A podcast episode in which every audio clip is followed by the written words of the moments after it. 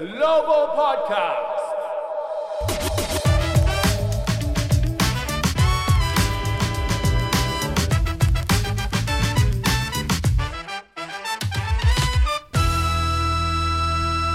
Hello everyone! Wizards グローバルポッドキャストへようこそザック・イクマです皆さんお元気でしたか？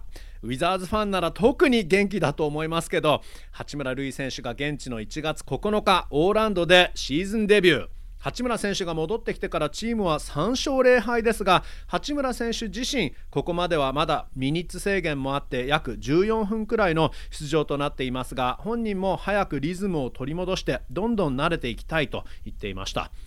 デビュー戦のマジック戦でもダンクが2発ありましたけどそれにしてもサンダー戦のベースラインリバースジャムはすごかったですよね。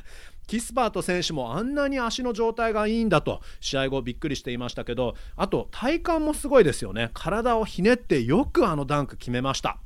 さて今回のゲストですが八村選手を2019年のドラフトで選択した本人トミー・シェパード GM に話を伺います。それでは早速インタビューです。Take a listen.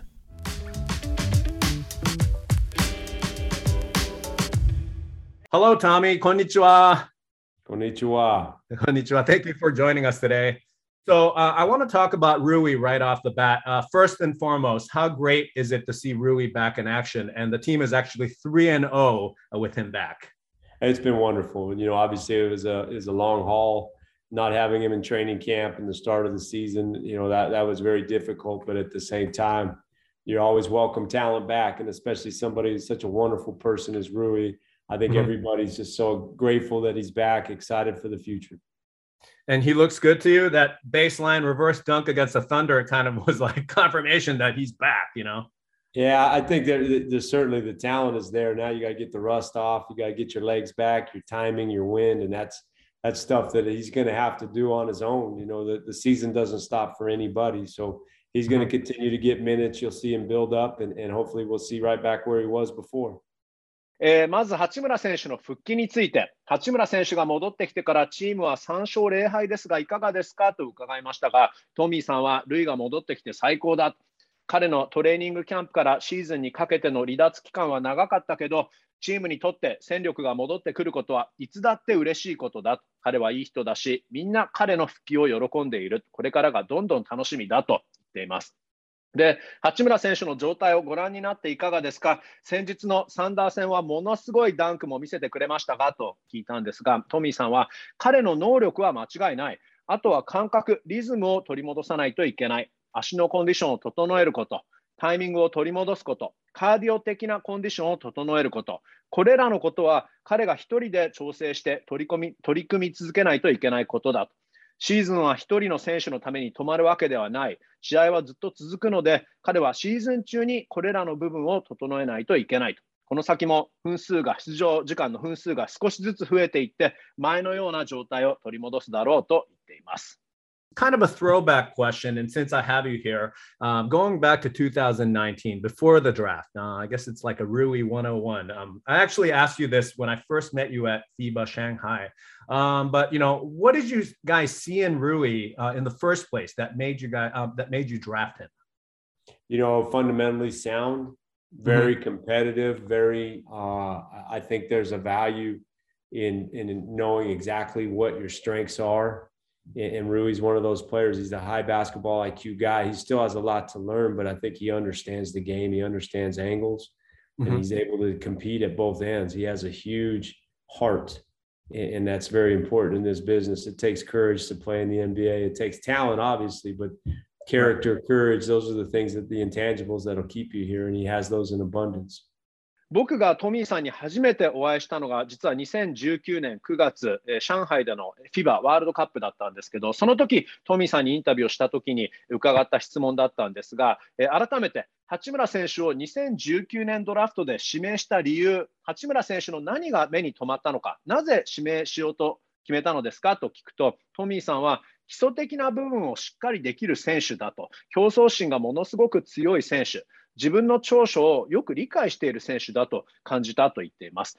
えー、ルイはバスケ IQ が高い選手、まだ学ぶべきこともたくさんあるけど、バスケをよく理解している選手、角度をよく理解している選手だと、攻守両方で貢献できる能力を持っていると。さらにトミーさんは八村選手のハートが大きいと言っていますね。えー、勇気、投資という訳し方なんですかね。NBA でプレーするには大変な勇気と能力が必要だと。彼はリーグで成功するキャラクターを持っていると。つまり、投資あふれた人格者だということですね。リーグで長年成功するためのインタンジブルを持っている。数字で表せない要素ですね。それを持っていると感じたから指名したと言っています。You guys didn't bring him in for a pre-draft workout, right?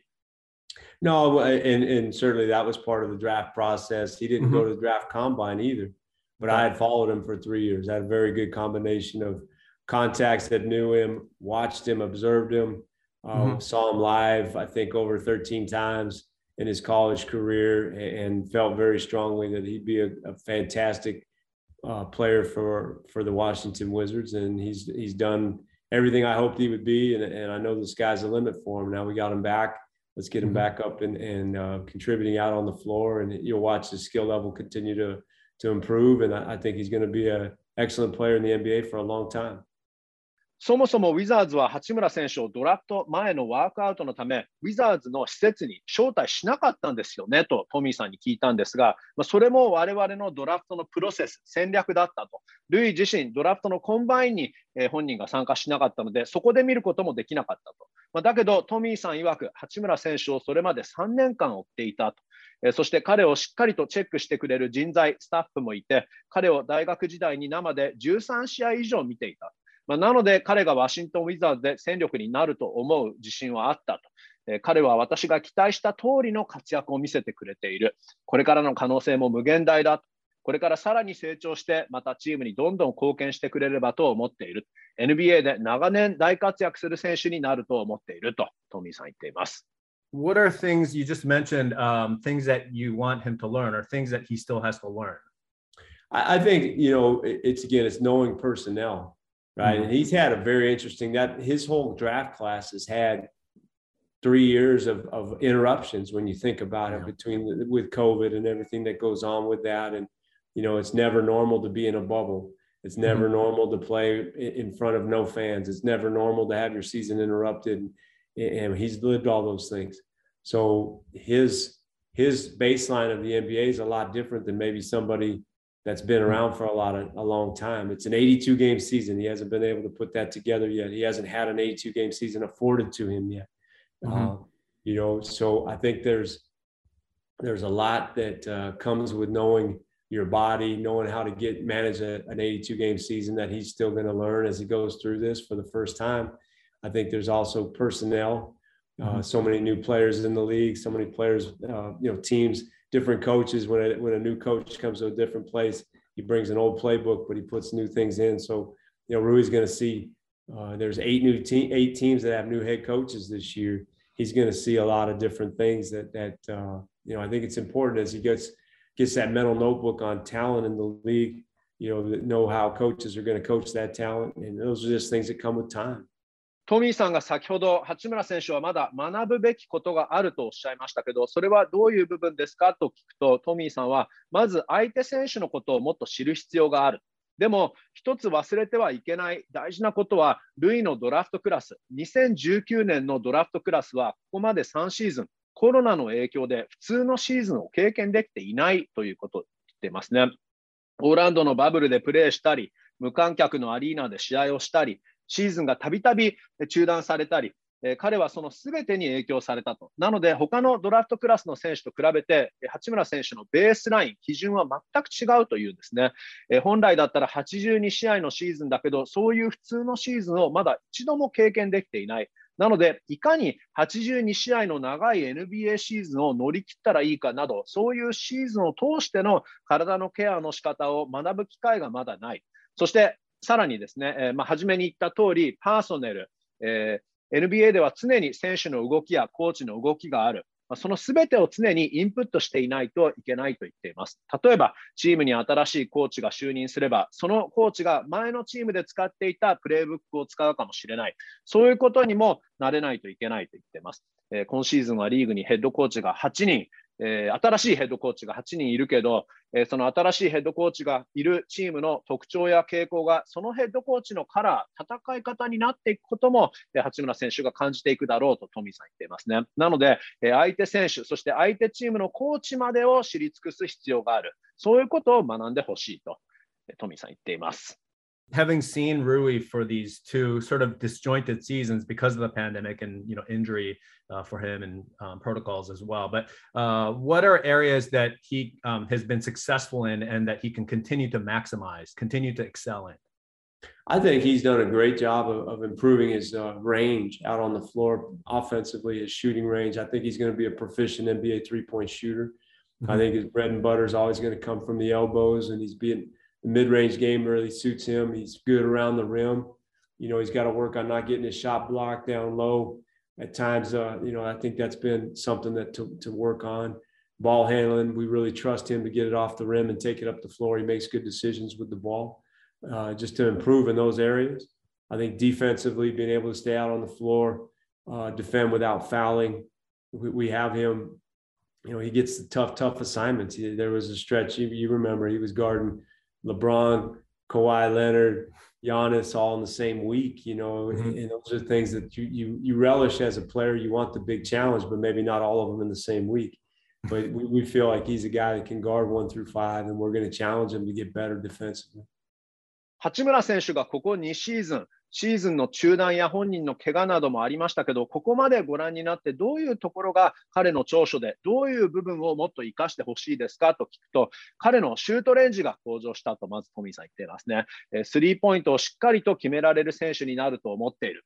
そして彼の得意なエルボーからのショット、彼の持ち味はもちろんミッドレンジシュートだと、えー、そしてゴール下でブロックされないように心がけないといけないけど、リング周りもうまい。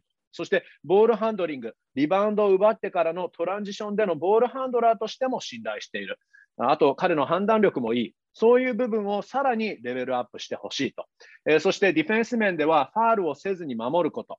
彼はいつもディフェンスでタフなマッチアップばかりだとトミーさん言ってます。まあえー、確か同じ週にレブロン、カワイ・レナードとヤニスを守った時もあったとトミーさん言ってますけど、まあ、選手からするとそういうタフな対戦を心待ちにしている選手えー、もういるかもしれない、心待ちにしているかもしれないけど、同じ週にこういう選手と立て続けに対戦するのはやっぱり大変だと。まあ、ただ、ルイなら1番から5番まで守れると思っているし、もっとディフェンスを向上していってほしいと、その挑戦に応えてほしいと、小見さん言ってますね。You mentioned Rui's draft class uh, sort of having had to go through these pandemic years, uh, truly unique in that sense and very difficult, I'm sure. Um, but uh, how many years, normal, I guess, NBA years, does it normally take to truly evaluate a player that you draft? I, I like to say at least three, hmm. three to four years before you really know what you have in, in a rookie. And that's usually, you know, because you have to make a financial decision on them usually after three years. Uh, every now and again, you'll see players' options not picked up after the second year, and that that's you know that's something you never ever want to see happen. But you want to give players time to develop, and it's very rare that somebody's going to come in and dominate the league. It's very rare. You know, Rui was a rare case where he started his first two years in the league. You know, normally rookies come in and they're going to have uh, a hard time cracking the rotation, cracking the lineup, and for him, it was a combination of we we we didn't have very much talent his first year when he came in, so there was a great opportunity, and and he earned it the second year. And now, you know, we hope to get him back into to regular rotation minutes, and where it goes from there is up to him. You got to go earn it. But I I do think the the most unique thing in the NBA is just sincerely managing the season and making mm-hmm. sure you have the proper energy, the proper focus throughout the year, because you can get seriously injured you can really fall behind. Confidence can start to wane if you're not making shots, if you're not playing a lot of minutes, if you're not playing well. Those are the things that I think you just continue to, to learn as you go through this league. コロナ禍に影響されていないシーズンだったら、まあ、本来だったらドラフトした選手を完全に評価するのに何年くらいかかるものなのですかと聞いたんですけど、えー、トミーさんは3年かかると思う。え、本当に、え、ドラフトした選手の能力を完全に把握するのに、やはり3年か4年ぐらいかかると思うと言っています。でもちろんそれは契約の事情も関係してくる。3シーズン終わった時点で、その先、その選手と再契約をしたいかなど、そういう判断も絡んでくると。まあ、時にはドラフトした選手が2年目を終えたところで、その先のチームオプションが拾われないこともある。それは絶対起きてほしくないことだ。やはりできる限り選手を見守って、じっくりと成長してもらいたい。リーグ入りしていきなり大活躍する選手は本当に数少ないと。で、ルイは珍しいケースだとトミーさん言ってるんですけど、まあ、最初の2シーズン、スターターを務めた。で、ルーキー選手は本来だったら、ローテーション入りでさえ厳しいのが、ルイの場合は、チームにあまり戦力がなかったこともあったけど、1年目にいきなりチャンスを勝ち取って、スターターとしていい仕事をして、そしてまた2年目もスターターの座を勝ち取った。3年目の今年、またローテーションにしっかり入ってほしいと。当然、それは彼自身が勝ち取らないといけない。まあ、だけど、またさっき言った通り、NBA で一番難しいことは、何が起きるかわからない中、選手が長いシーズンをいかに乗り切るかだと。1年を通していかに万全な状態を維持して集中し続けるか。例えば、選手が怪我をしてしまって離脱することだってある。まあ、それで選手は取り残されて自信を失うこともある。でもしくはシュートが決まらなかったり、出場時間が足りなかったり、調子が良くなかったりすると、選手は自信を失うことがあると。若い選手がリーグのそういう激しい波にどう耐えるか、NBA で成功するには、そういうことが大事だと思っているとトミーさん言っています。